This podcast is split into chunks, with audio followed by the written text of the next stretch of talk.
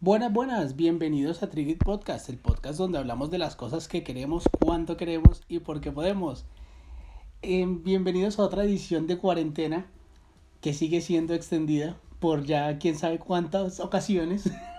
Entonces por eso vamos a tener más material extra para seguir aquí conversando con ustedes mientras vemos de esas películas que pues de pronto no son tan pasan un poquito desapercibidas por el bajo plano y es el caso de una de estas que pasó durante el año pasado, que es Alita Ángel de Batalla. Para hablar de ello tenemos arroba Black Buena gente, ¿cómo están? Arroba Taimati. Hola, muy buenas a todos. Y arroba María. Hola, ¿cómo están? ¿No es arroba María o ya es arroba María? ¿Cómo es su situación? no, todavía no he hecho ningún cambio. Gestiones un Twitter, lo que ya se arroba María, hágame el favor, para que la encuentre. bueno, bueno. Bueno, muchachos, entonces empecemos a, hablar un poquito sobre esta película dirigida por Robert Rodríguez, cosa que me sorprendió gratamente, porque le tengo como que mm, cariño por esas películas que de pronto tenían mi niñez, así en plan mini espías, entonces me sorprendió gratamente saber que era de él. ¿Ustedes qué les pareció así como resumidamente, Black News? Pues sí tiene como unos aires ahí como lo eh, el tipo de como de grabación, las escenas, eh, el ambiente, sí se parecía un poco entre esas películas, pero la verdad eh, independientemente del nombre del director, a mí lo que me influye más es el producto final, que sea una buena película, que la disfrute y darle los créditos si me gustó y si no pues pues criticarlo como siempre. Echarle el hate. Echarle el hate, exacto. Tai, ¿qué le pareció de la película? A mí la película a rasgos generales me gustó. La verdad es que con la acción y todo lo que tiene es muy entretenida de ver. El único problema es que sí va un poco rápido, pero pues no es tan grave. Y digamos sí me recuerda mucho a lo que es por la acción así desenfrenada lo que viene siendo Machete del mismo director. Entonces digamos que en ese sentido sí hubo cierta relación con esas otras películas, pero pues en general estuvo bien. ¿Y a María qué tal le pareció la película? A mí la verdad me gustó, sí me parece que tiene acción muy acelerada, o sea, yo sentí que me dan mucha, mucha información demasiado rápido y como que tenía que pararlo y decir, bueno, ¿qué está pasando? ¿Quién es ella? ¿Quién es él? Ok, vamos entendiendo y devolvía ciertas partes porque como que no, o sea, eran demasiadas cosas que absorber. A mi parecer la película como tal es una película entretenida. Alcanza a pasar la hora y media, casi hora 45, hora 50. Entonces es una película larga y por eso se me hizo extraño que fuese tan rápido, sobre todo al inicio, en donde empieza la película, tenemos a este tipo desconocido que llega a este vertedero, encuentra un robot, lo repara y de una vez ya tenemos un misterio de que hay alguien que está matando mujeres y por cosas de la vida tenemos a, Alita parece que sospechar que es él y esto y no han pasado 15 minutos. Entonces, en ese plano sí pienso que, uy, si estás yendo muy rápido y si de pronto te llegas a distraer un segundo, de pronto ah, me enviaron un mensaje en mi celular, se pierde esa información. Siento que, que fue como querían contar muchas cosas a la vez y no les daba como el tiempo, no sé, o querían pasar muy rápido esas escenas pues para llegar a lo más emocionante que es la acción. Entonces muchas veces yo, yo sentí eso, sentí que era muy rápido, muy, muy, se había contado la historia muy rápido y qué tal, pero era fácil de digerir, era sencilla y lo importante era la acción, me encanta la acción. sobre, sobre eso, sí, eh, esos, esos 15 minutos que nosotros vimos así súper acelerados eh, fue una fiel adaptación del manga, o sea, total, en el manga están las mismas, las mismas los mismos fotogramas, o sea, digamos, eh, viene el doctor, coge un ojo, eso está en el manga total. Entonces, ah, recordarles también que esta alita viene de un manga llamado Gun. yo aquí hablándoles del manga y no, dando para nada el contexto. La información completa. Hmm. Entonces, sí, este, este tiempo va directamente sacado del manga, o sea, completo. Me gustó, es una muy buena adaptación. ¿Para qué? Sí le faltan ciertas cosas, pero sí. O sea, esa, esa parte iba rápido era porque estaba en el manga. Y es más, creo que como siete capítulos del manga están bien resumidos en la película. De pronto ustedes qué piensan con esto que ya pues es bastante recurrente en Hollywood de querer adaptar no solamente pues ya lo que vienen siendo los libros, historias, inclusive juegos, sino que ahora también el material eh, asiático, los mangas, con respecto a materiales o resultados que hemos visto anteriormente, por lo menos está Ghost in the Shell, que ya fue adaptada y pues fue bastante controversial, por solo dar un ejemplo. De pronto ustedes que consideran que, que está haciendo mal Hollywood con respecto a ese tema. Yo siento que no, está bien. Estos tipos de manga, animaciones, eh, cómics, todo esto que viene muy, pues, por aparte, siento que cuentan historias que pueden llegar a ser grandes películas. Lo que fallan es que muchas veces eh, no se apegan tanto a los guiones, a bueno, los cómics, la historia en general no la pegan tanto y tratan de inventar su propia historia como para diferenciarlos en algunos casos de los de dónde viene, de los recursos. Entonces en esto fallan porque los fans estamos acostumbrados ya a la historia principal, ya adecuada con sus, digamos, giros argumentales, eh, desempeño de algunos personajes, pero cuando la, la bueno, los estudios cambian esta historia, ya se pierde totalmente la gracia de la, de la historia que se está contando. Estoy totalmente de acuerdo con Saskul Aquí cuando no te acuerdas del nombre de tu compañero. Porque cambian, o sea, cambian a veces el problema no sería que, que quitaran un personaje o cambiaran levemente algo. No, es que tienen que cambian como mucho el sentido de la, de la historia.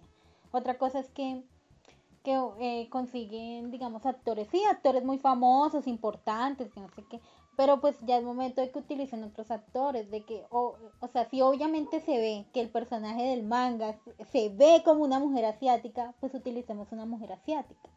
O sea, como un hombre asiático, pues utilicémoslo. No solamente eh, venir y ponernos estrellas de cine grandes que porque llaman más la atención, porque así no hacen las cosas. Uno a veces sí tiene, digamos, un ideal del personaje que quiere ver en pantalla. Bueno, a mí me gusta la idea de de tener el material fuente y respetarlo.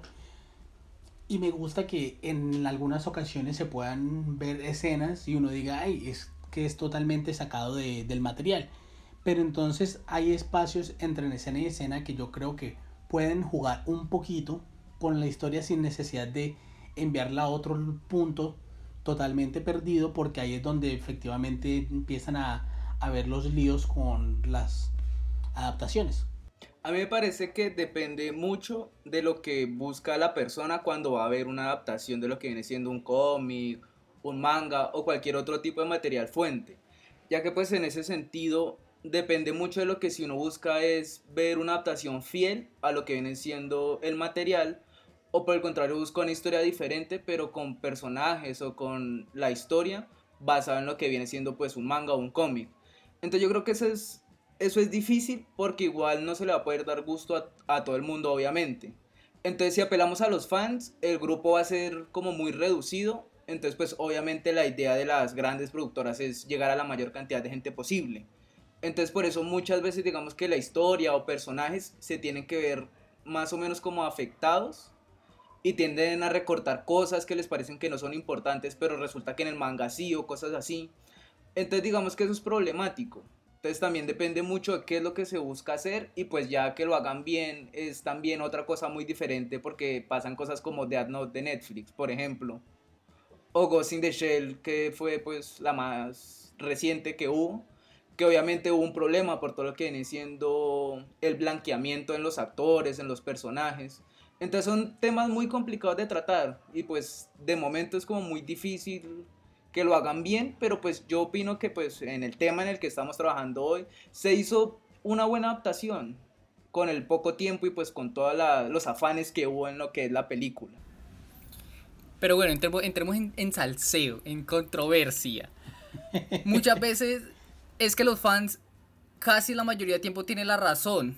Si me explico? Porque, digamos, voy a poner un caso en particular lo que pasó con Warcraft, la película. Cambiaron mucho la historia para hacerla más comestible para el público en general. para que pudieran entender más o menos cómo iba la historia de pues este mundo tan grande que tiene Blizzard con su juego, toda la historia que tiene detrás. La querían meter en una película llena como de cameos, guiños, un poco referente a los libros que han sacado, pero cambiaron muchísimo la historia a pesar de que tenían pues buenos actores y la animación, el modelado estuvo re bueno. Pero al, cambio la historia le afectó mucho, mucho a la película a tal punto de que Blizzard decidió de una vez no voy a hacer más películas. Porque la productora prácticamente planteó un panorama para que sea público en general y los fans, que son los que sí van a ver las películas en estreno, los que le dan apoyo, los que mantienen pues siguiendo todo esto referente al, al, mundo y a la historia de pues, lo que le gusta, al verse ofendidos por ese cambio, no van a seguir apoyando tanto a la empresa en sí y eso va a repercutir no solo en la película, sino también en el videojuego, en el manga, en lo que se esté basando la película. Entonces siento que sí hay que escuchar a los fans, sí. Y no optar solo con películas que te dan de contenido general, que todo el mundo pueda, ay, que la vi, me parece una película muy buena porque tiene acción y ya. Como lo que pasó con Suicide Squad, que siento que para los fans no fue tan, tan llamativa, pero para el público general fue otra película más de Will Smith. Entonces siento que deben escuchar más a los fans y que ya es hora de que hagan películas muy apegadas casi al 100% de lo que son los cómics y a lo que se van a, se van a basar. Sí, eh, eso es verdad. Porque es que la verdad es que cuando uno va a ver una película que está basada en un cómic, uno quiere ver todo, o en un manga, uno lo que quiere ver es esa acción que se imaginó, o sea, eso que uno tuvo en la mente y, y lo quiere ver ahora recreado eh, por, bueno, por personas, por así decirlo. Entonces, a mí, honestamente, cuando le hacen muchos cambios a, las películas, como que no, o sea, no me llegan a traer. Por ejemplo, yo digo, todo esto de la forma de pelear de Alita, que es un, un arte mm, marcial perdido y toda la cosa, eso era importante que se pusiera y se puso. Entonces, me imagino que la gente que había leído el manga primero se imaginó, digamos, como ella, que era toda pequeña, iba a hacer todas estas cosas, iba a pelear, iba a hacer los movimientos y lo quería ver en pantalla. Imaginémonos solamente que hubiesen cambiado ese pequeño hecho, como han hecho con películas mucho, mucho más grandes, con, con digamos, no Ghost in the Shell, sino Avatar, por lo menos la película de Avatar todos queríamos me está metiendo en terrenos pantanosos. Complicado eso. Todos queríamos, eh, todos queríamos ver a Anne eh, mostrándose como un maestro aire. se me olvidaron los nombres.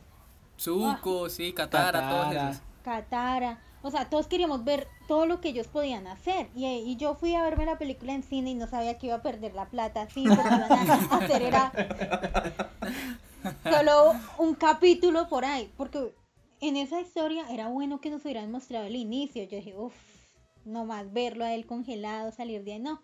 Y solo me imaginaba todo lo que iba a poder ver y luego llegar y ver eso. Entonces, en cuanto a Alita, que por alguna razón en el manga salió el nombre es que Gali y yo quedé así como, ok, ok, vamos a dejar Alita, me parece más, más llamativo.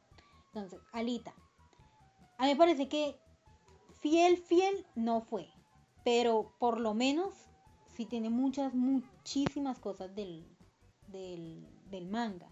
O sea, digamos que, o sea, grandes rasgos fiel no fue, pero en cuanto a, muchas cosas específicas sí lo logró. Entonces, aquí sí nos vamos a poner a preguntarnos, ¿es o no una buena adaptación? Sí, efectivamente. Y más sí, cumplió las expectativas. Sí, y más que todo en el arte marcial, en, las escenas que muestran de ella peleando. A mí me encantaron esas escenas, me llamaron mucho más la atención. Yo concuerdo, la verdad, con Mariela. Es una película que es muy buena, es bastante fiel, pero no una copia a carbón del material. Y creo que entonces por eso es un buen punto para que las fans de la, del trabajo original y personas que simplemente fueron a ver la película sin conocerlo, digan, pues e, estuvo muy bien. Entonces es un punto dulce entre los dos, creería yo. Vamos a continuar entonces un poquito más con, la historia. Tenemos a este señor que muy probablemente esté entre sus casi 50 años, queriendo ser un cazador. Pongámosle un poquito de lógica a eso. Pues no, tenía sus razones, tenía sus motivos. Que le explicaron muy rápido, así como que, ¿cuál es su motivo? Ah, no, sí, es que vino un man y me mató a mi, a mi hija y y ya me volví malo y tengo que seguir matando. Entonces como fue una explicación demasiado rápida, no, no hubo tanta trascendencia ni le dieron tanta importancia a la muerte de la hija, sino que, ah, bueno, sí, ya, chévere. A mi parecer, se, usted leyera en el manga. Uf, yo lo leí solamente como, como para tener ahí algo así de que hablarles así como detallitos, pero no. O sea, cuando este personaje dice la verdadera motivación de él para ser un, un cazador, ¿era cazador? Eh, sí, creo. Sí, sí. Casa recompensa o. Un casa recompensa. Un casa recompensa, un guerrero cazador. que, que le gustaba, o sea, que se sentía bien matando a estas malas personas. Claro que en el, en el manga, pues él no tiene una hija. Entonces, sí como que cambian mucho. O sea, Híjole, eso cambia todo. sí. Pero él ve en Alita el ideal de mujer que él quiere. No, no sentimentalmente. O, o, no sé si en algún momento, ¿no? O sea, voy a ser honesta, voy en el capítulo 7 y aquí se ha explicado poquito. Pero, o sea, e, él quería que ella siguiera como un camino, como una, una situación. Que también, se, que eso sí se ve bien retratada, pero digamos escondiéndolo con el, como con que tenía una hija y eso. O sea, en la película se ve bien retratada la, la manera para él decirle a Alita que no, que no la quería ver en esto y que él sí. Pero pues él su motivación me llamó la atención. O sea, me gustó, sí, la entiendo y me parece que puedo enfatizar, no, empatizar más con él. Pero en cuanto al, al manga, me parece que ya no lo muestran como una persona un poquito más, más a todo dar, más cruda, más, más fuerte. Y pues no se ve tan viejo. Pero es que el hecho de que ya no tenga hija en el manga y a que sí salga en la película ya cambia muchas cosas, porque de ahí parte la base de que le dio un cuerpo a Alita para poder prácticamente tener una hija, porque es, sí, sí, porque quería era eso, tener una hija y recolectaba chatarra y no sé qué vainas. Entonces siento que ese punto, claro, es perjudicial para la película, se podría decir, porque si en sí la, adaptación, o sea, el manga, decía que no era una hija y que lo veía más como, como una pupilo o como un, sí, como un aprendiz, comparado como se mostraba acá que le tenía como un amor de padre a hija, claro, eso cambia mucho las cosas. Pero yo opino que ahí la motivación la cambian precisamente por la necesidad de meter tanta información. Entonces digamos que al haber tantas cosas es más difícil generar empatía con los personajes. Entonces yo creo que por eso se modifican ese tipo de cosas, para no decir, uy, sí, este man quiere a Alita como hija y quiere lo mejor para ella y qué tal. Entonces es una forma de conectar más rápido, ya que obviamente si fuera un aprendiz, si fuera pues ya como dice María que es en el manga, ya se tardaría un poco más de tiempo en desarrollar lo que viene siendo la relación, me imagino que tendría que pasar otro tipo de cosas para que no se sintiera como tan de la nada que estos dos personajes pues se relacionen y ocurra pues lo que ocurre. Pues ahí van bien rápido, eso sí voy a decirles, ¿no? O sea, ella apenas se despierta eh, él le dice no tengo partes para ti, pero pues apenas las tenga vas a tener un cuerpo. Es más o menos por cómo hablan. Él le da el nombre de Gali, en realidad, y es el nombre de un gato que murió hace un mes y un gato macho. Entonces... No, mames. ¿Qué diferencia? yo siento que lo que pasa en la película es que quisieron darle como un comienzo mejor. O sea, aquí el personaje la ve y dice una mujer a la cual moldear y darle un futuro y lo que yo veo como una mujer debe ser así. Pero en cambio en, el, eh, en, en, la película eh, es como más, o sea, a mí me pareció que empatiza más uno con eso, con esa situación que tiene el, el personaje del doctor Ido. Eh, sí. doctor pues, Dyson. Que, que llama Dyson Ido? Algo así. Sí. Él se llama diferente en el manga, pero sí, pero sí, doctor Ido. Pero sí, sí, sí, ese. pero no les parece curioso que le dio un cuerpo, sí, a, a ella. Se supone que ahí se upgradean o se mejoran con partes tecnológicas. Y le dio un cuerpo que cuando pasó el atercado de batalla, o sea, cuando tuvo la batalla, eh, ese cuerpo duró, o sea, se resistió y me pareció muy curioso y pensé, pues, pues no mames, o sea, o sea que no es, o sea, el cuerpo es muy bueno y es muy resistente para ser para una hija que quería caminar y no se dañó ni nada y solo se dañó fue ya cuando el otro man ya estaba upgradeado. Porque si se hacen las cosas, se hacen bien. A mi parecer es porque el tipo como que parece ser muy pro en lo que hace. Él y pues la ex esposa que es un tema que tocaremos un poquito más adelante. Pero al parecer como que es la sensación del bloque con respecto a lo que viene siendo las modificaciones. Entonces yo creía que ese es un poquito como un factor que le ayuda a, a que el cuerpo que construyó pues sea tan bueno. Y pues el hecho de que también empiece a despertar como la conciencia que Alita tenía dormida. Bueno, continuamos Pues- entonces un poquito con la historia en donde Alita está pues prácticamente aprendiendo nuevamente a hacer de todo, un poquito con respecto a recordar quién es, qué es lo que hace, porque ni siquiera su nombre se acuerda. Y aquí es en donde mientras va por la calle encontramos a el que va a ser nuestro ayudante en la historia, el buen Hugo, que no sé ustedes, pero a mí me estaba dando energía de Power Ranger de los noventas, así en plan Tommy Oliver, no sé ustedes. No, a mí, ah, a mí me generó una sensación como, qué man tan pesado, qué man tan fastidioso, intenso. Yo no mames, o sea, cogiéndole la mano y invitándola y yo, "Uf, pero, pues tampoco, o sea, sí, sí está bien que, que ingresen como al, al príncipe de esta historia, a nuestro príncipe. O sea, está bien que lo, que lo, que lo metan, ¿sí? Pero no de esa manera tan intenso, es que, es que se pasa. O sea, lo hubiera conocido en otras fue- circunstancias, no sé. O algo más impactante que, ay, que, que un man le robaron las partes y él llegó allá y no sé, algo, algo así, algo así. No soy escritor ni nada de eso.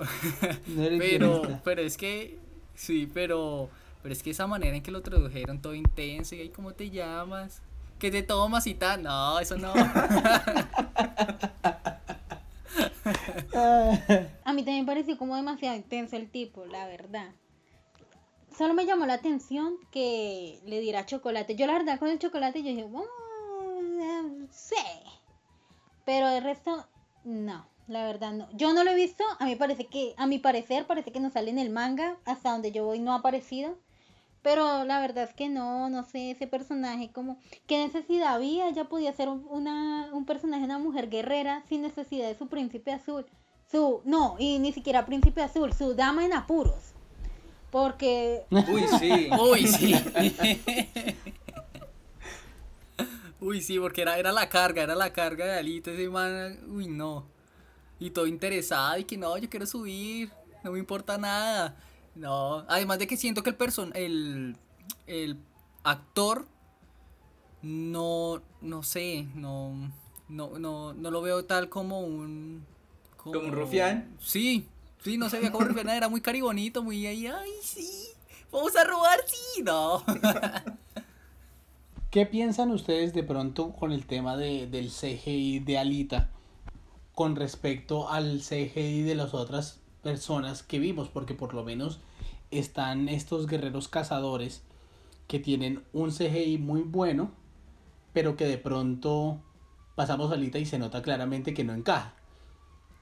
Entonces, como que les hace sentir esa sensación. Pues yo, a mí me gustó. La verdad es que la inclusión del CGI en los ojos de Alita me pareció interesante porque la hace destacar de lo que vienen siendo los otros androides. Entonces digamos que al tener ella contacto con tantos humanos, obviamente la hace como un poco más reconocible. Entonces uno dice, no, obviamente esta vieja no es una humana. Y pues obviamente ya con el cuerpo y todo, pues obviamente se diferencia. Pero digamos que a mí el CGI de los ojos no me molestó y me pareció que estuvo bien implementado. yo pienso igual, también me llamó la atención el CGI. No sé, no lo vi como tan, como tan raro, o sea, como tan chocante. Como algunas veces uno ve, digamos, eh, esa animación, ese CGI que envejece mal, que se ve muy raro. Que El sí, bebé como que uno nota que Renesme. Sí. Sí. Entonces pasa que ese, o sea, a mí me pareció que estaba muy bueno. Uy, pero la verdad, en los cazarrecompensas, ver, digamos, esta parte de acá de la cabeza, así como con líquido y, y algo ahí, a mí me llamó mucho más la atención que Alita. Yo la verdad dije, uy, uh, cada vez que los veía y que lo hicieron y me gustó, me llamó la atención todo el trabajo que tuvieron ahí. Sobre Alita, Es que- pues la verdad es que a mí me parece que en el manga ellos tenían los ojitos súper normales, lo, lo llamativo de ellos es el traje y el pelo así súper la, súper ancho, por así decirlo. Pero, pues sí, creo que fue como para marcar una diferencia entre ella, que no es, no es una humana, y entre las demás, digamos, personas que están tuneadas. Lo que, lo que a mí sí me pareció un poco chocante, o sea, siento que hubo una armonía muy buena al mostrar, digamos, el cuerpo de Alita, que se, era, se veía como una tecnología bien, bien bacana, bien chidori, bien de, de, de Marte. Pero, y pues los otros que se que eran más como una categoría más baja, y se veía como más mecánicos, como más eh, enchapados a la antigua. Más steampunk. Sí. Pero lo que me chocaba un poco eran las caras. Pero una en particular. La de esta chica que, llamaba, que se llama Nisiana. La que tenía las manos de tijera o bueno, de cuchillas, lo que sea. Siento que no pegaba muy bien la cara de la actriz con el cuerpo que tenía. Y cuando atacaba y realizaba diferentes movimientos, yo sentía que ese cuerpo se veía muy amotriz, se veía muy, no muy fluido. Y pues cuando murió, pues sí, sí me pareció chévere. pero, pero de resto, me pareció como, como muy raro.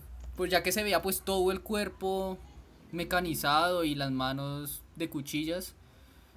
En cambio, el del otro caza recompensa, o bueno, cazador. Este es cazador. Guerrero cazador. El de. Sí, esos guerreros cazadores. El zapán. Uf. muy Uy, bueno. uy, parecía que tuviera tatuada no la espalda y qué solamente tal. Es él, que estilacho. Sino todo el diseño. Uh, sí. Todo el diseño en Es general me pareció muy bueno y que adapta muy bien eh, esos aires de que estos cazarrecompensas. Vamos a decirle cazadores. Guerreros cazadores, bueno. estos, estos personajes, eh, en especial, pues, Zapan, eh, siento que este sí reflejaba muy bien lo que significaba ser eso. O sea, intimidación, el mundo oscuro y, y la soledad y qué tal. Aunque los otros me parecieron muy interesantes también. Cada uno tenía como un rasgo particular.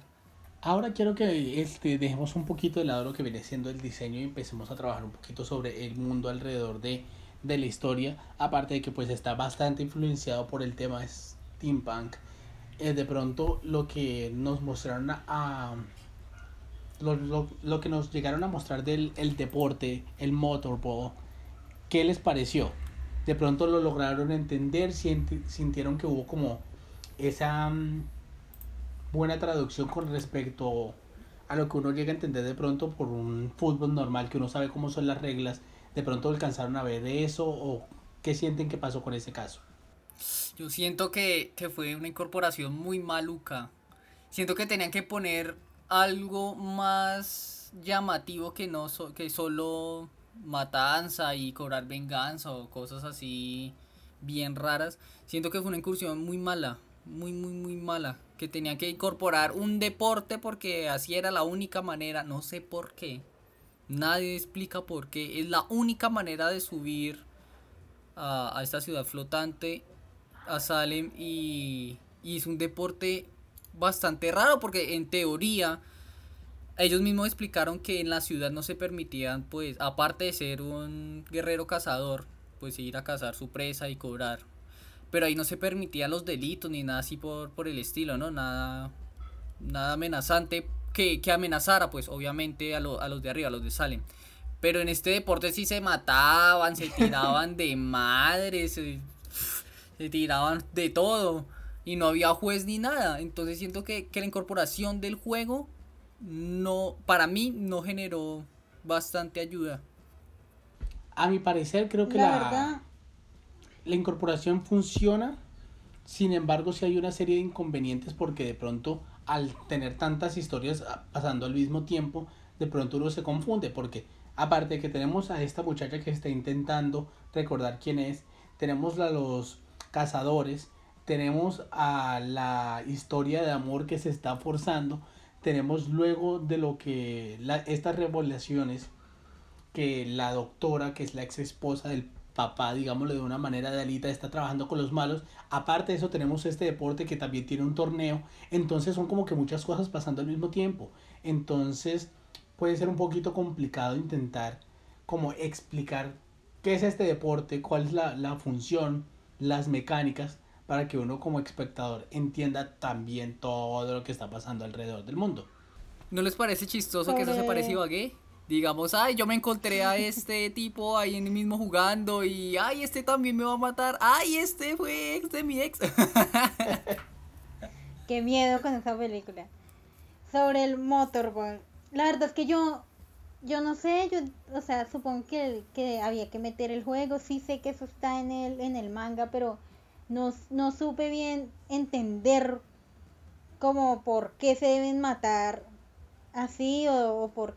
O sea, la verdad es que el juego a mí me pareció muy como irrelevante. O sea, cuando yo lo vi, el, el doctor Aido mismo le dice, es algo con lo que no deberías perder el tiempo, para que luego ella aparezca jugando y luego ella eh, ya, ya la estén apoyando para convertirse en...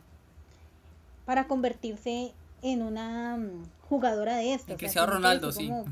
entonces como que el juego a mí no me llamó mucho la atención, no me pareció así como la gran cosa. No sé qué pensarán ustedes. Yo pienso que el problema ahí es que estuvo como, como mal implementado. O sea, es algo que está precisamente como, como mencionaban, como por estar, pero nunca ahondan lo suficiente en porque es la única manera de ir pues al mundo flotante o de por qué se matan en el circuito profesional. Me, me parece que se quedarían sin jugadores durante cada sábado, por ejemplo. Sí. Miércoles, miércoles, miércoles. Y digamos. y digamos, pues, yo no, no entendí por qué cuando juegan este juego callejero. Esto es raro porque entonces corren todos detrás de una bola, pero hay equipos y hay que hacer cestas y algo así. Y ya en el otro simplemente parecía una carrera de 100 metros planos y el que se mataba, se mataba y llegaba al final y hacía un gol y ya ganaba. O sea, fue, fue raro porque aparte que estaba mal implementado, estaba mal explicado. Entonces me parece que fue metido ahí, como porque necesitamos algo que avance un poco la trama y se encuentre este personaje con este otro y tal. Pero pues fuera de eso, me pareció que lo hubieran podido omitir o tocar un poco menos ese tema, darle menos importancia porque parecía súper importante y no hubiera afectado el desarrollo de la película. Pero Juan, ahí en la película lo explican. Hay una modalidad de juego que es por dos equipos de siete jugadores y otra modalidad que es todos contra todos, que es la que jugó Alita. Matanza. Solo ese era mi aporte. ah, entonces no, no, puse atención, palpadeé y me lo perdí. Sí, se perdí. Sí, muy rápido. Bueno. Sí, no. O sea, yo, yo no, ni siquiera recuerdo por qué sé esta parte, porque el juego a mí no me llamaba la atención. O sea, la verdad es que yo cuando la vi jugar con los muchachos, así que ya se, se, se aprende a jugarlo así, tal, eh, personaje de anime al cual le están enseñando a manejar la, espada y ya el, el otro capítulo ya se mueve con esa espada como si fuera otra mano. Así mismo me pareció que estaba pasando con ella y ese juego. Yo, a ver, yo pienso que pueden ahondar en otra cosa, pero parece que es como importante. Porque con eso pueden llegar a, a Salen. Creo que la cosa es que cuando una persona eh, se esfuerza en este juego puede subir porque ya sube como de categoría. Eso es lo que creo, eso es solamente como una teoría. Subes de categoría como una estrella del rock, tal influencer. Nos vamos a quedar con eso porque de resto ni idea. Para mí es bastante simple. Yo creo que lo resumiría en que el juego se ve atractivo y si pones eso en el tráiler, pues se ve como que interesante para atrapar a gente en la película, diría yo. Bueno, entonces, continuemos un poquito con la historia principal no, nos muestran a la ex de nuestro doctor Ido, que al parecer también es una super científica, hiper mega ultra genial. Entonces, pues, cirujana, respétela. Entonces, tenemos a dos super mega ultra geniales de la ciencia. Están muy rotos como pareja. Por eso los separaron. claro. Nerfeos, nerfeos everywhere. Pero entonces la motivación de ella es un poquito rara porque pues mataron a la hija y quiere ir a Salem, pero entonces yo creo que la de ella es la motivación como que más plana, porque dice solo quiero ir y hacer lo que sea, pero pues no se le ven esas ganas, esa motivación de pronto como se le ven a Hugo o como se le ve al doctor de por lo menos venganza por su hija, o eso pienso yo. Yo diría que el principal problema en cuanto a eso es que no nos muestran casi nada de Salem. O sea, sabemos que es una utopía, ya ya todo es muy, muy chévere, a diferencia de abajo, que es un moridero. Pero realmente nunca vemos nada más allá de eso. Entonces yo pienso que es por eso que la motivación de las doctoras cirujana científica y de, y de Técnica Hugo mecánica. me parece que es y la de Hugo me parece que son motivaciones como muy vacías en la medida en que no nos explican por qué tantas ganas de ir hacia allá o qué es lo que hay allá, o sea, sabemos que hay opulencia y todos son ricos y tal y tal, pero nunca lo vemos, o sea, nos cuentan que ese lugar es muy mágico y chévere, pero pues precisamente porque no nos lo enseñan decimos, ¿y uno para qué va a querer ir, a- ir allá? Como decía este, este man, el malo, ¿No? que decía, ¿para qué voy a ser, voy allá a ser un mendigo cuando aquí puedo ser el rey? Ah, sí. Vector, Entonces, sí. básicamente eso. Pero es que si usted es mendigo, también en, en Iron City, pues mejor ser mendigo en donde hay plata que ser mendigo en no la sé. pobreza. Mejor no ser mendigo. Pero no, Ah, sí, bueno, tiene pues toda la razón porque eh, más específicamente él dice, ¿para qué trabajar a Dios cuando puedo gobernar, gobernar el infierno? Entonces, pues, o sea... Esa vuelta. Sí, es, ahí sí nada que hacer, yo concuerdo totalmente con esa, con esa frase, si voy a ser dueño y señor abajo, pues me quedo siendo dueño y señor. Claro que sí. Sí, pero recor- recordemos que el doctorcito y su esposa, doctorcita, también vienen de allá. Ellos venían de allá y lo que pasó fue que la hija como estaba inválida, supuestamente la única cura era abajo, lo cual no tiene sentido. Nuevamente, Sí, porque es- estando arriba, donde todo es bonito, todo es plata, todo es chévere, bajar y no poder volver a subir, o sea, me parece lo más tonto del mundo. Entonces se bajaron y el man se quitó la, la, la gema del, del infinito de la frente y, dejó de ser visión. y sí, y ya. Es que yo no entiendo, yo pensé que era que ellos, como la niña era inválida, entonces como no habían dado un buen hijo, un hijo correcto, pensé, ¿no? O sea, o sea, ahí en ese mundo, ¿no? No habían dado como un hijo completo y lo habían dado inválido, pues los habían desterrado. Eso es lo que yo había entendido. Destierro. Más no que, ay, no, abajo está la cura porque eso sí me parece muy sacado por ahí de, de los vamos a echar, la verdad. No tenemos una excusa para echarlos. Ah, abajo está la cura. Vaya. Porque me parece más bien que era que los habían echado porque no dieron una hija, digamos, eh, eh, que sirviera, sirviera en la sociedad. Bueno, por así decirlo. Su- Todo lo que estoy diciendo suena súper malvado, súper macabro, la racismo, de todo, pero no, no. No, esa dice era la la idea que yo tenía. Sí, eso dice la película. Yo creo que otro punto en donde la película falla es el hecho de que por lo menos hay muchas cosas que no, no se construyen, no construyen un buen momento para cuando quieren hacer la revelación. Me explico un poco mejor. En el momento en que Hugo lleva a Alicia al derby y le dice, pues te devuelves sola porque tengo algo que hacer con mis amigos.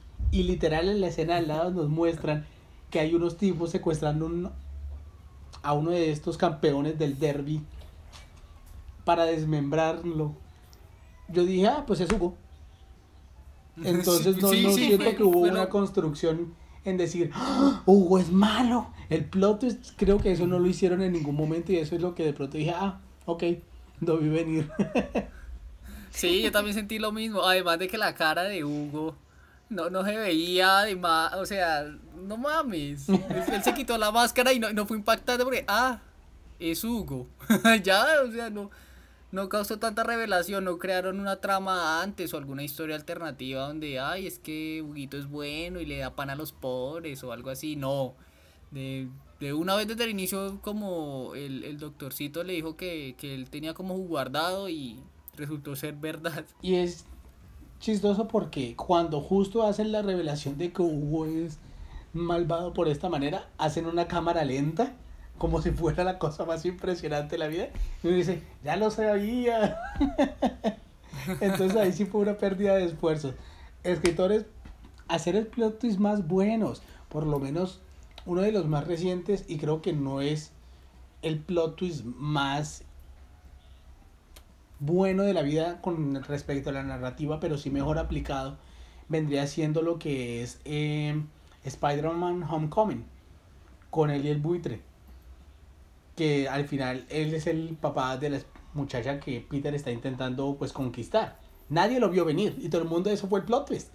Pero estuvo muy bien aplicado. Entonces de pronto es trabajarlo de esa manera. Es verdad, yo también me sentí así con Huguito. La verdad es que honestamente, al menos, no sé, hubieran puesto al amigo a decirle algo como, no puedo creer que te guste esa chica si tú robas pedazos de cyber, algo así.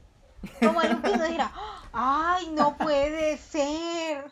Hugo es el que se está robando los pedazos. No, la verdad es que yo, claro, a mí me pasa lo mismo. Tengo que hacer algo con mis amigos. Yo dije, ah, ese man, ¿qué hará? Y además acababa de decir el tipo que necesitaban como que las manos de...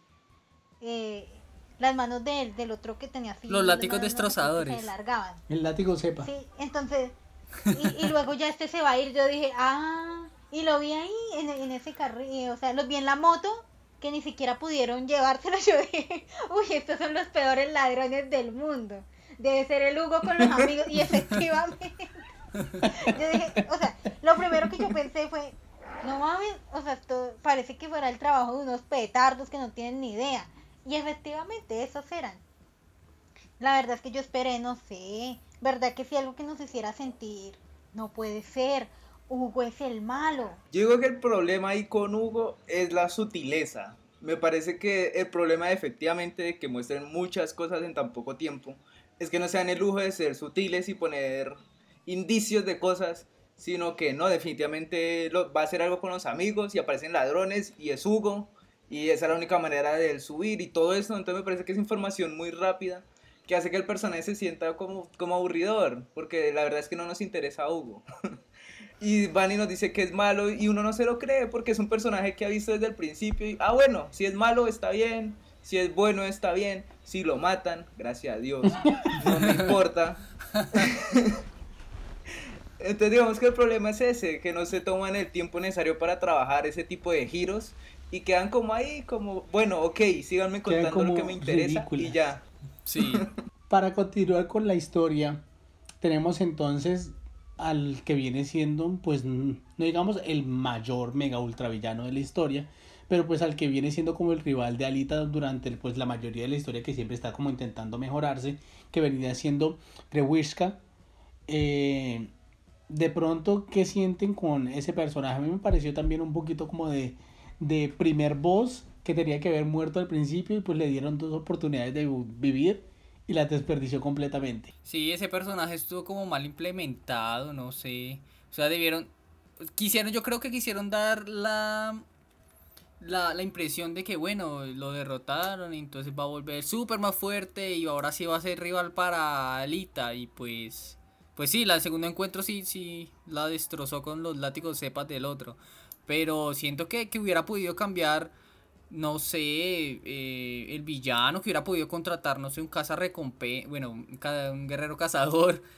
Que, le hiciera la batalla Alita y que ya lo derrotara y dijera, ah, estos malditos también son malos o cosas así, pero no, dejaron al mismo y ese tiene que repetir y es el único que supuestamente puede derrotar a Alita y no. Pues yo hubiera preferido que hayan metido a Zapan la verdad es que me parecía que hubiera sido un mejor antagonista porque lo vimos por ahí revoloteando un poco y en las sombras y uy, voy a conspirar y qué tal. esa palabra. Pero pues nunca realmente tomó cartas en el asunto. Es más, le quitan su pinche espada, que duré toda la pinche película diciendo, use esa vuelta, yo quiero ver por qué es que usted está en maquia. Y pues al final lo dejan uno con las ganas. Y entonces pues tenemos a Grewishka, que parece más como un boss de videojuego, de tipo, uy, voy a pelear contigo y me ganas, y entonces vuelvo más fuerte y vuelves y me ganas, hasta que en el tercer round ya por fin, por fin se muere. Entonces digamos que es un poco potencial desperdiciado. La verdad es que la película tiene muy buenas ideas, pero que o implementan mal o implementan muy rápido. Porque digamos el trasfondo de él era bueno, porque fue una persona que fue delegado pues a las alcantarillas, que tuvo que, sobrevivir de, X manera, después se volvió un cazador y todo eso.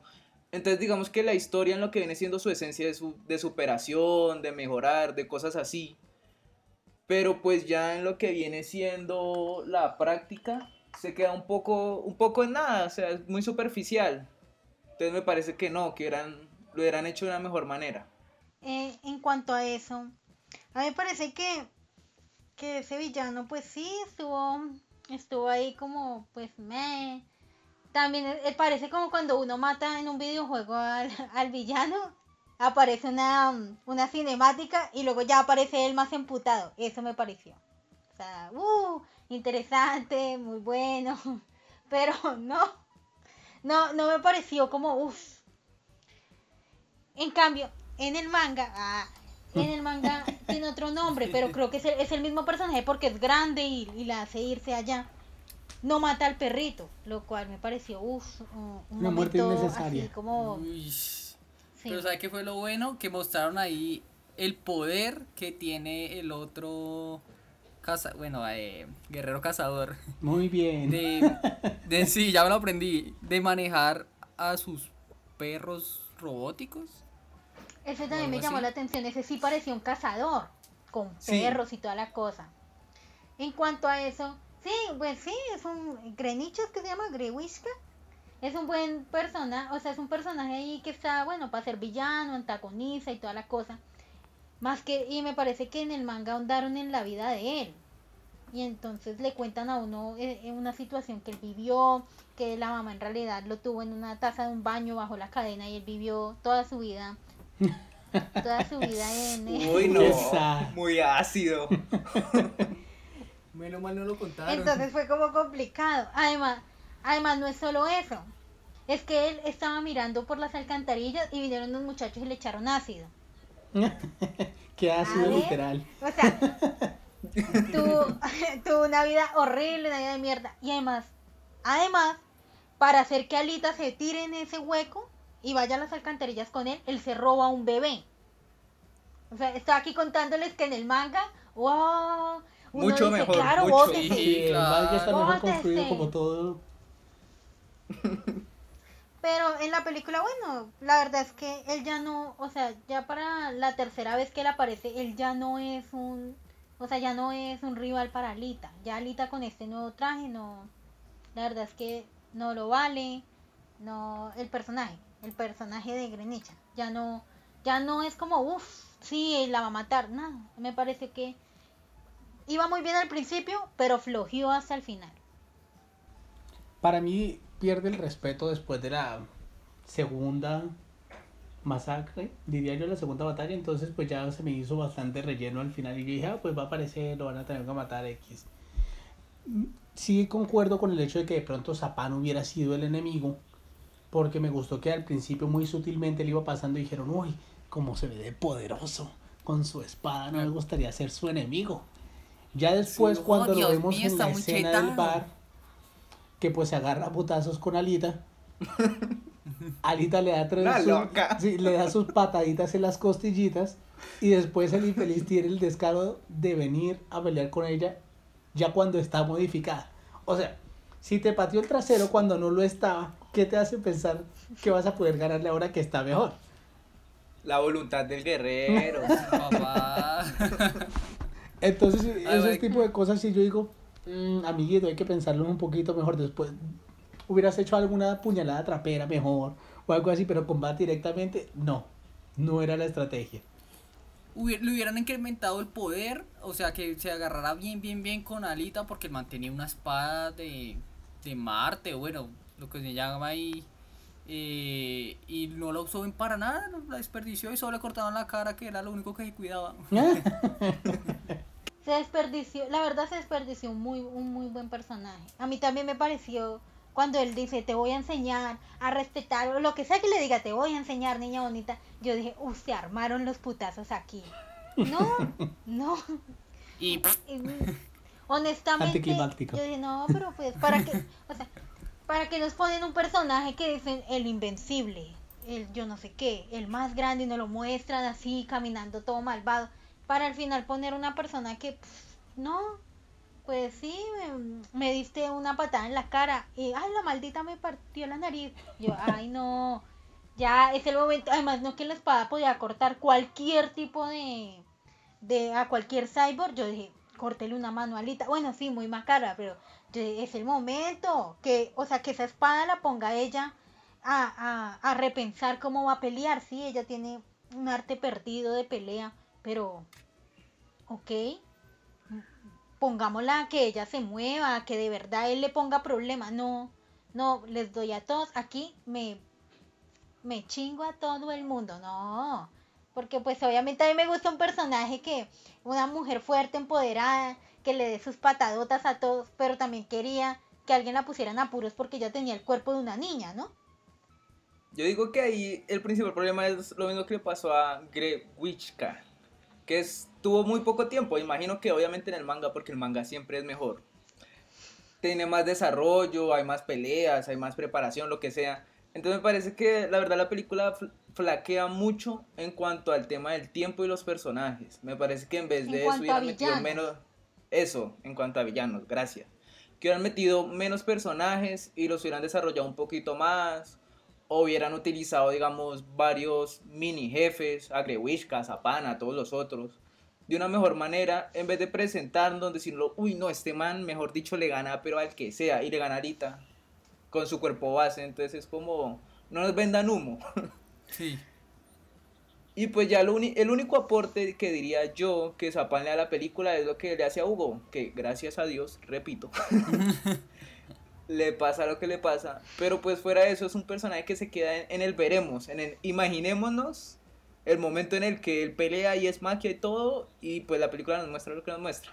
Y ya. Continuemos un poquito con la historia en donde pues tuvieron su segunda eh, eh, batalla de Wish contra Alita. Alita prácticamente pues queda inválida, queda lisiada.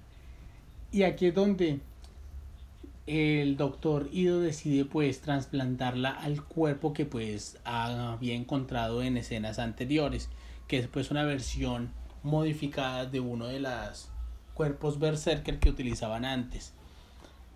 A mí me gustó este cuerpo, me pareció más chidori. La puso más rotísima de lo que pues ya parecía estar. Entonces pues ya era pues bastante incontrolable. Fue un poquito pues como pérdida de tiempo. El hecho de que pues hubo ese derby con todos los tipos intentando matarlas cuando pues nuevamente le iban a patear sus costillitas.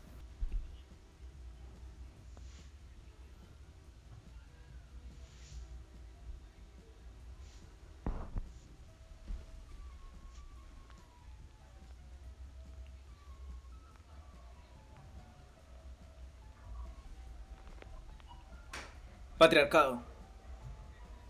Y sobre todo porque no es ni siquiera el papá. Es un aparecido, nunca mejor machismo, dicho. machismo puro y duro.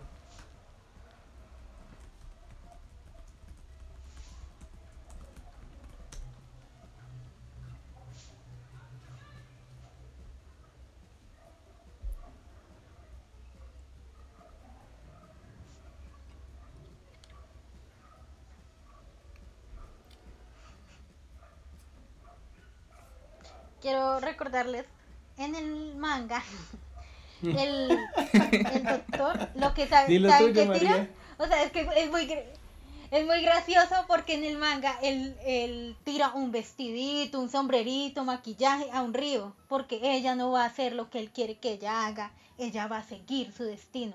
Me pareció gracioso, pero sí, no quería ser una Barbie girl. Sobre eso, uy, a mí me gusta el- lo que le ponen. Bueno, en el manga es diferente, él ya lo tenía, ella no va en ningún momento porque me imagino que Hugo y los amigos son un agregado que le ponen para que los jóvenes, los chavales, nos sintamos identificados, porque la verdad no. Pero de resto, en el, en el manga pues él ya tenía este traje y, y pues trabajas con un muchacho, con un señor que fue veterinario. Eh, no sé, a mí me parece que los aportes que al manga son graciosos. Yo me reí harto anoche leyendo.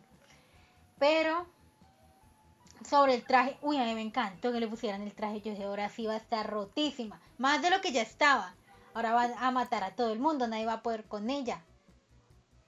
Y sí, que, pero quería que de todas maneras, así como está tan fuerte, pudieran poner, o sea, estamos hablando de que ya ha tenido flashbacks donde, donde y saben que vencieron a, esa, a la raza de ella o lo que sea de compañeros de ella.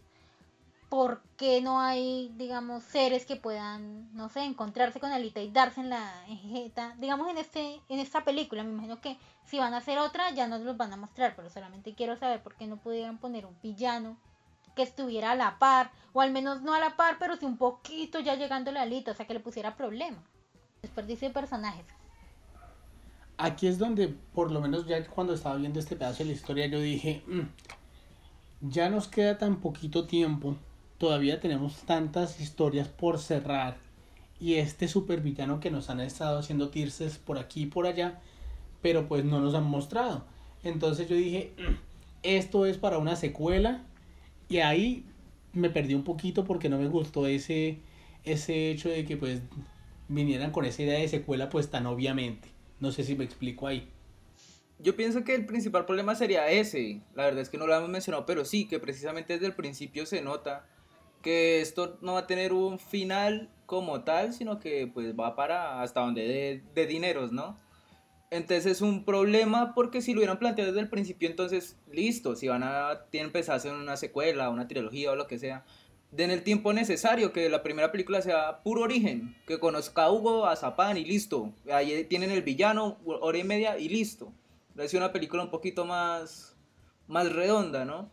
Pero pues no, pero pues no lo hacen y toman la decisión de meter todo lo que más puedan en menor tiempo y si sale una secuela ojalá se tomen un mejor tiempo o si la van a cagar, pues que acaben de, acaben de hacerlo. y digamos ya lo que viene siendo el tema del traje, a mí me gustó el traje, pero la inclusión como tal en la historia mm, no tanto. Porque ya teniendo Alita el traje ya prácticamente sabemos que no le van a ganar, porque es prácticamente imposible. O sea, ellos viven en, en la inmunda. y ella tiene un traje de Marte. O sea, ¿qué posibilidad? Si antes no tuvieron posibilidad con su cuerpo de porcelana, como decía Black mucho menos ahora con su traje Berserker es, es el tope, porque el, el, doctor lo dice, es el traje más avanzado que ni yo puedo crear o, o, lo que sea. Entonces digamos que ahí ya la historia pierde un poquito de interés y entonces ya ahí nos vamos por las ramas, que el motorball, que tú vienes de arriba, que todo esto. Entonces ahí la historia empieza a irse como por los lados, como que no tiene un rumbo fijo. Y intentan abarcar muchas cosas y la verdad es que no, no lo logran bien. Ya lo último, esto es cuando nos abre pues el último acto de la historia para pues empezar a cerrar esos cabos sueltos. Pues Alita obviamente se les escapa a todos estos matones y llega al punto en donde pues Zapane hirió y está intentando acabar con la vida de Hugo, quien pues ya a esta época es el amor de la vida de Alita y está dispuesta a darle su corazón literalmente. Entonces ¿Cómo sienten ya lo que viene siendo todos estos puntos o este efecto dominó al llegar al final? Quiero hacerlos como paréntesis. Se dieron cuenta que hubo una escena bueno, donde eh, Hugo tomó y estaba así sin camisa. A mí me pareció que eso fue como algo agregado como para llamar la atención femenina. O sea, yo solo quiero decirles que yo apenas lo vi sin camisa ahí y ella metiéndosela en el cuarto. Y yo dije, ah, ¿ustedes cuándo su relación eh, caminó tanto? O sea, de qué, ¿en qué momento usted ya eran como una pareja que apenas se estaba conociendo? Y porque ahora ya está, ella sabe dónde está tu casa, ella se mete a tu habitación como si nada. O sea, yo honestamente me pareció que sí, íbamos muy rápido, pero ahí iban quizás demasiado rápido. Y luego te voy a dar todo y se empieza a desabotonar la blusa. que, que, o sea, que me van a mostrar aquí, sí. Y bueno, y listo, le da el corazón. Yo, o sea, Alita, ¿qué pasa contigo y qué pasa con tu cabeza? ¿Cómo le vas a dar tu corazón? O sea, más que uno lo pueda sentir por, ay, te doy mi corazón porque te amo. Yo dije, ¿qué está, qué está haciendo? O sea, por, entonces denle una mano, cuenta, un brazo. Sí. O sea, no, pero, pero, pero cosas... eso pasa mucho en las... En Fuera la, de la, vida real. real. sí. Creo que en un chico rufián Con bien mamalón. y ya le ofrece el cuerpo y el, y el corazoncito. Y por eso Más realista imposible. Sí, sí. Y está Pero- queriendo decir que los hombres no pueden admirar el otro cuerpo de otro hombre. Yo no sé, o sea, sí, obvio, sí, no, sino que me pareció que es como un fanservice ahí, como, mira, mira, este cuerpo. Yo, yo solo digo que a mí me pareció innecesario, o sea, si el muchacho hubiera tenido la camisa y ella le hubiera entregado el corazón, a mí me hubiera parecido lo mismo que verlo sin camisa. O sea, el tipo está ahí como para llamar la atención, ya que no podemos hipersexualizar a Alita. Y eso porque a mí me parece que tenía un cuerpo. A propósito de eso, sí, me, sí, sí a mí me vino a la cabeza una cosa muy rara y sí, pues, pensaba yo, si esta gente quiere tener relaciones, Bailas. ¿cómo harán? O sea, Pensé que había sido el único. Gracias. yo pensé, pero, pero ¿cómo carajos? O sea, no pueden. Es biológicamente imposible o, o- o se manda a, Usted no sabe a actualizar algo. Sí. O se actualiza, se actualiza para una versión. La ¿O base de cara? datos de virus ha sido actualizada. Así mismo. Sí, porque, porque yo, yo entendía y, y la besaba y yo decía, ¿qué, qué puede sentir? No entiendo, En metal. esos circuitos, papu. Sí. ¿A qué le sabe? No, no, no, no sé, no sé. No, no me pareció como de muy agrado eso. Pero, pero Yo retomando, pensé en retomando. eso, más que todo cuando a él le ponen el cuerpo. Así, ok, sí, no, ya. Enfoquémonos, focus. El Sí, ya, final. ya, retomando lo de, lo de el Eh. final. De lo del corazón, ¿cierto? Sí, ahí vamos. No, Esta, esta parte la mí- sentí. Esta parte la sentí muy, muy forzada. O sea, sí, yo entiendo que la vieja está súper enamorada y qué tales. Pero no era tan necesario de que le diera el corazón ya de la nada, sí, porque sabemos que es un reactor súper poderoso que fue lo necesario para mantener como tres ciudades del cielo o algo así dijeron, ¿no? Siento que no, no, no fue años, sí. como muy. Sí, le, le quisieron dar como algo más de sentimientos a, a- al personaje y, y no era necesario. O sea, le hubieran puesto como una chica super guerrera ahí, imposible, bien maquiavélica y que le dijera, no, parcero, sabe que consiga sus cositas, que yo me consigo lo mío, bye. Así hubiera sido más chido. La verdad es que yo tengo un problema muy grande con lo que viene siendo la relación de Alita y Hugo, porque me parece que está terriblemente trabajada. O sea, desde el momento en el que se conocen, nada casual, súper intenso. Yo dije, no, esta trama de adolescentes no va para un buen sitio y efectivamente, la verdad es que es súper acelerada, súper forzada. Súper La tóxicas. química entre los... sí, la química entre los dos... Literalmente no hay química porque una es un androide. Entonces es algo que uno dice, o sea, Alita no necesita ese tipo de cosas. Estamos, venimos aquí por la acción, por tal. Entonces enfoquémonos en eso. Ya pues si Hugo está ahí, que le aporte lo suyo a la trama. Pero no que sea un eje principal como para que Alita diga, oh, a dar mi corazón y no me importa morirme. Porque uno dice, ¿y esto de dónde sale? Es cierto que es inocente, que tal, que volvió a nacer o lo que sea, o tiene amnesia. La excusa que quieran. Pero entonces que se, se súper enamore de Hugo y que quiera hacer que él cumpla sus sueños. Me parece que pierde un, un punto importante en cuando viene a ser el desarrollo de Alita. Porque como personaje venía muy bien, es una mujer muy poderosa, que le rompe la madre a todos. Pero en el momento en el que está con Hugo queda replegada completamente a la adolescente enamorada. Y me parece que en esos momentos Hugo lo que hace es ralentizar la trama. Se vuelve una carga. Entonces Exacto. Exactamente, o sea, el final que tiene Hugo la verdad es que me parece lo mejor, debieron haberlo hecho media hora antes.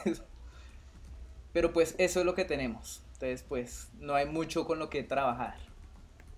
Sí, o sea, la verdad es que como que no, no le dan esa oportunidad al personaje de crecer sin necesidad de su dama en apuros. Pero en este caso nosotros vemos que, o sea, cuando en el momento en el que él la llama y le dice estoy en tal lado, ayúdame, yo dije, ay, pero si ella está tratando de ganar el dinero para que usted se vaya, salen, deje de ser tan intenso, tan fastidioso, ayúdese. bueno, listo, el tipo, y el tipo ya apuñalado, pues sí, claro, yo lo, no, no, antes de eso, cuando va donde el amigo a decirle, es que yo voy a, a dejar esto, ¿para qué tenía que decirle? Mándeles un mensaje, llámelo. No, la verdad es que no puedo, no puedo seguir con ustedes, voy a dejar el voy a dejar el grupo, ya no vamos, ya no voy a robar más. Porque a mí me parece seré que vándalo. Ir hasta donde los vándalos. a decirle a los vándalos, ya voy a dejar la mafia, eso nunca sirve. Uno tiene que llamar, sí tengo mi novia súper rota, pero ya no está para cuidarme las espaldas aquí. Entonces, a mí me pareció que él no debió haber ido a estar haciendo pendejadas. Luego le aparece. Y más cuando ellos estaban en pleno trabajo. Cabe recordar eso, ¿no? Ellos estaban ahí en pleno robo y va y les dice. No, no, no. Él no debió haber estado cuando la Alita se estaba partiendo la madre allá con los cazarrecompensas. O bueno, guerreros cazadores. No debe haber estado ahí. Él no hizo un carajo y solo lo ficharon para apuñalarlo. sí, eso es verdad. o sea, yo la verdad es que sentí que ese personaje no le agregó a no le agregó a la historia mucho. No, voy a decir la verdad. A mí ese personaje me pareció que necesitaba ponerle un interés romántico ahí. Un interés romántico fácilmente desechable. Y entonces, como que si tú eres un personaje que solo está para mostrar tu cuerpazo, te están sexualizando, O sea, ¿cuánto te pagaron por irte a, a mostrar el pechito? La verdad, personaje X. No, y además van y lo apuñalan.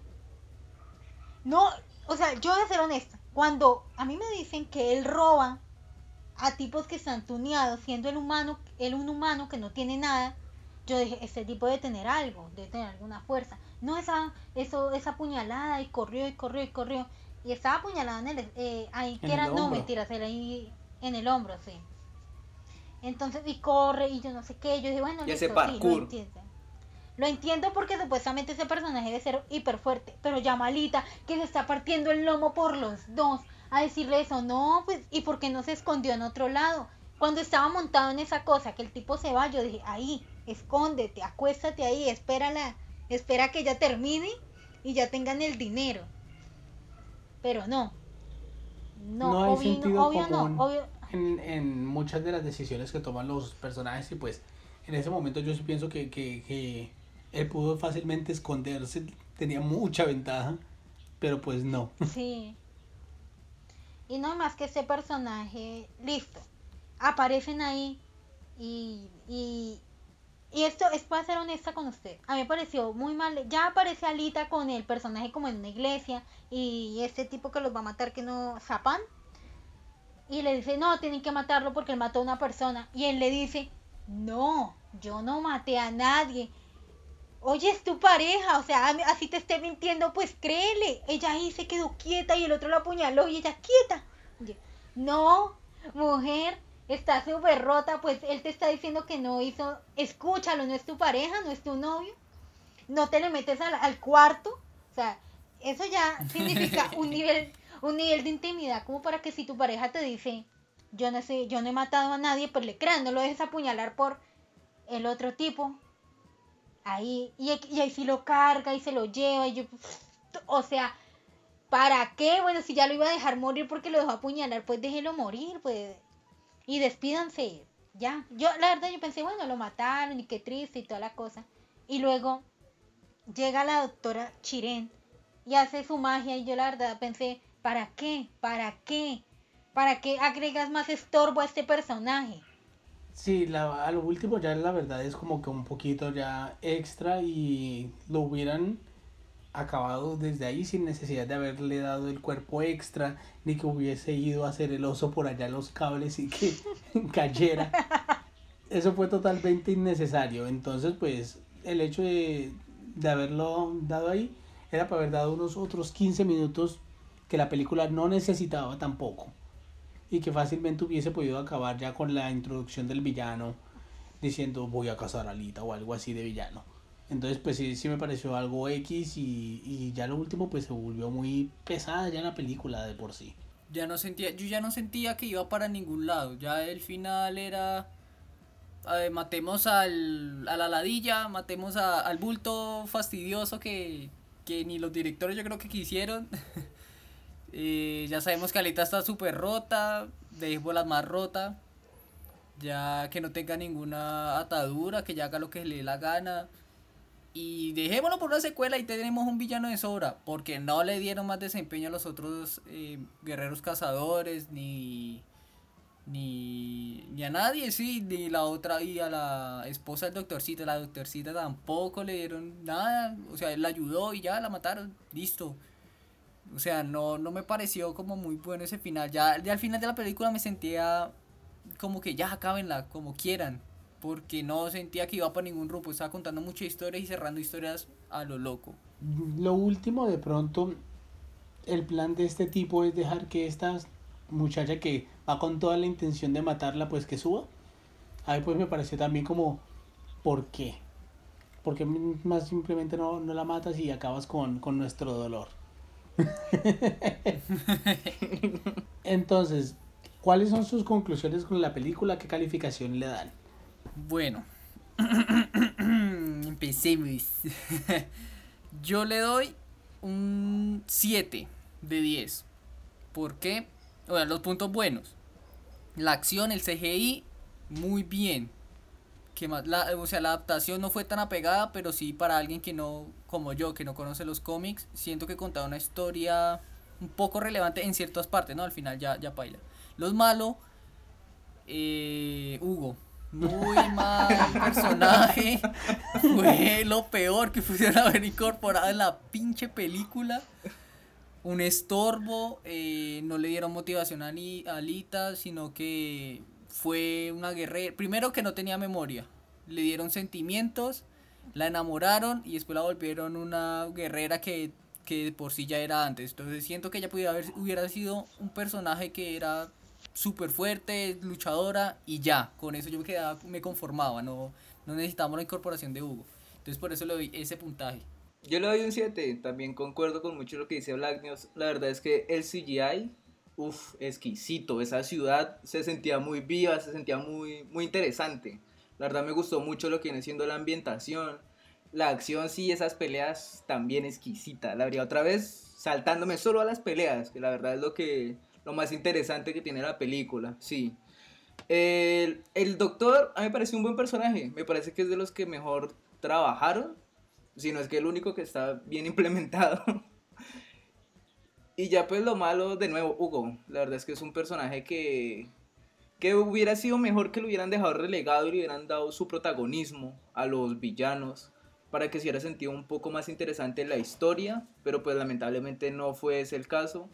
Alita empezó muy bien como personaje, pero pues ya lo último con, con lo de Hugo, también lo mismo, era una guerrera, ya estaba súper rota ya, o sea, había cumplido muy bien su arco, no nos retrocedamos a que se tenga que estar ahí enamorando de Hugo, pendiente de ella y todo eso. Entonces, pues, problemático, ojalá le hubieran dado más tiempo a las cosas importantes y pues ojalá en la secuela que la haya se enfoquen en lo que es importante, en lo que es Alita y su historia y cómo le parte la madre a todo el mundo. Yo mm, le daría, sí, también le doy un 7 de bracitos mecánicos. La verdad, la verdad, lo bueno, sí, estuvo, está muy, tiene muy buen CGI, tiene muy buen trabajo, eh, los personajes principales muy buenos, menos Hugo. todos concordamos en lo mismo con Hugo. Nova, que es el, el verdadero villano. Carajo, no salió ni una vez, salió una vez, por así decirlo. Una vez y pintándole los ojos a los personajes. X. La verdad no me... O sea, listo, vamos a matarlo, pero para la segunda película. Eh, muchos personajes, se demasiados personajes se desperdiciaron. No hicimos nada ahí. Eh, para, o sea, es como recomendaciones que no escuchará el director, pero las voy a dar. No más personajes que no nos sirvan. No, no nuestros personajes que no le vamos a dar ningún trasfondo. Ni, ni ninguna historia, ni van a ser relevantes para la historia, ni van a ser algo. Eh, otra cosa, no le demos eh, o sea, ella como personaje no necesita tener un hombre, ya tiene un padre, figura paterna, sirve para mostrar que el patriarcado nos cuida a nosotras como mujeres, gracias. El tipo, gracias, pero no. No más Hugos, no más Hugos, en serio, para Alita. En mi caso, la. Yo creo que concuerdo, esta es un 7-10, está muy entretenida, la hace pasar la tarde bastante. Eh, espero que en algún momento haya compilaciones de las batallas en YouTube. Y que sí espero una secuela porque pues sí me dejó picado el hecho de saber cómo va a continuar la historia, pero yo creo que es más factible que nos remitamos a los, al manga para, para terminar de, de conocer de pronto de la historia, porque sí me preocupa un poquito la dirección que vayan a tomar con, con la próxima película si es que llega a ver. Ya pues Yo terminando. sí recomiendo. Lo siento, lo siento. Yo sí recomiendo que vayan al manga porque en realidad solamente tiene como. mm, vean, les digo. Tiene 53 capítulos. Fácil de leer, muy divertido. Vayan al manga, léanselo y valórenlo. Bueno, entonces terminando eso, recuerden en dónde los pueden encontrar. Black News. Me pueden encontrar como arroba Black News en Instagram, Twitter, YouTube y Facebook. Tai, Arroba Taimati en Twitter. María, A mí no me, a mí ni me busquen, o sea, la verdad, yo no tengo, no te, o sea, todos mis usuarios son completamente difíciles. Cuando cree algo en serio, serio, yo les diré. Mientras tanto los mando a que revisen mangas, revisen el manga. Ahí me pueden encontrar como arroba Satchcool en Twitter y recuerden que nos pueden escuchar en las diferentes plataformas de audio en las que estamos. Estamos en Apple Podcast, estamos en Spotify, en Google Podcast, tenemos nuestra página de YouTube, nuestra página de Facebook que nos pueden seguir. Entonces, no siendo más, nos vemos la próxima semana. Nos vemos gente, se cuida. Hasta luego. Adiós.